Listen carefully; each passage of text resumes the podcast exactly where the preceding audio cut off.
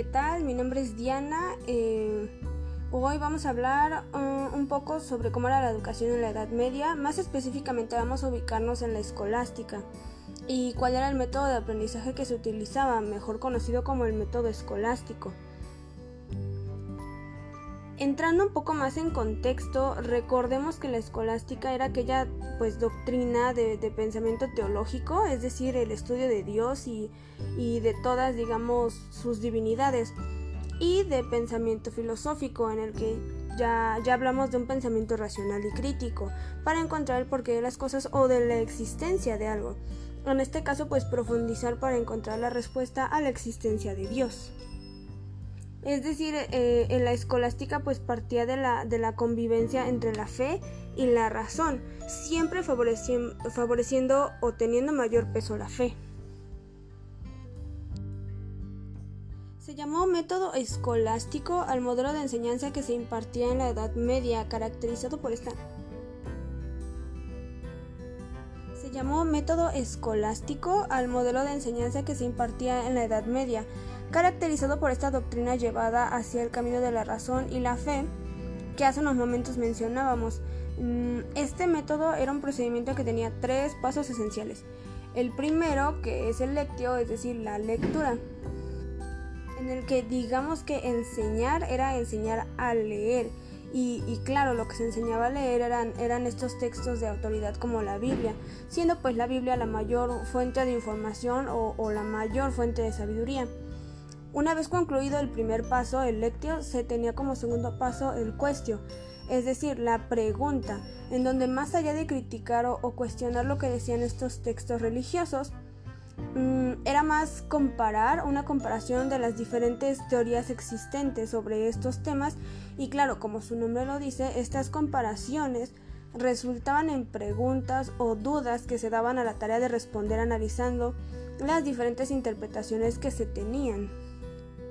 Como último y tercer paso tenemos el disputatio, es decir, la, discusión. Y en este último paso se exponían todas las ideas comprendidas de la lectura de los textos y, y, estas, digamos, exposiciones se presentaban frente a los demás académicos y se discutían o se debatían todas las posibles contraargumentaciones que, que resultaran de todo lo que se había expuesto hasta llegar a una sola conclusión. Hablemos cómo era la educación de la mujer dentro de este contexto.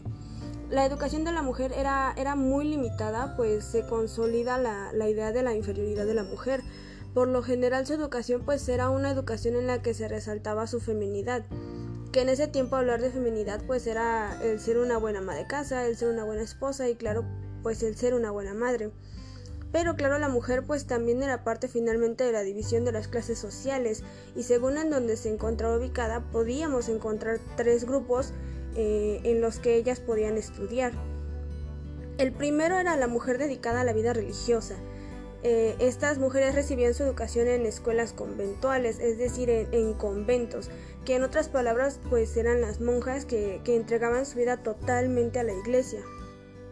En segundo lugar tenemos a la mujer aristócrata, es decir, la mujer de mayor clase social, quienes recibían su educación en los grandes señoríos, en donde podían aprender algo más que solo digamos las tareas del hogar, como leer, escribir y, pues algunas otras artes. Y por último tenemos a la mujer llana o, o la mujer de la clase obrera, quienes pues estas tenían una educación muy precaria en escuelas muy elementales eh, simplemente pues para combatir el analfabetismo social y gracias al espíritu universalista que, se tenía en aquel entonces.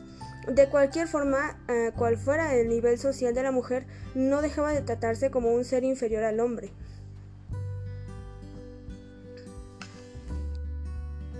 Pasemos a hablar de las universidades.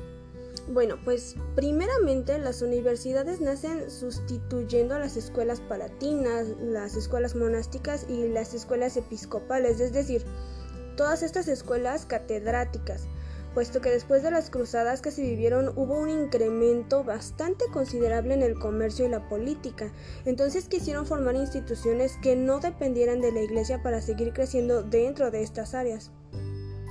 Tanto maestros como estudiantes estaban sujetos a determinadas normas de conducta y determinada disciplina, la cual era pues bastante rigurosa ya que no era para nada fácil ser admitido ni como docente ni como alumno.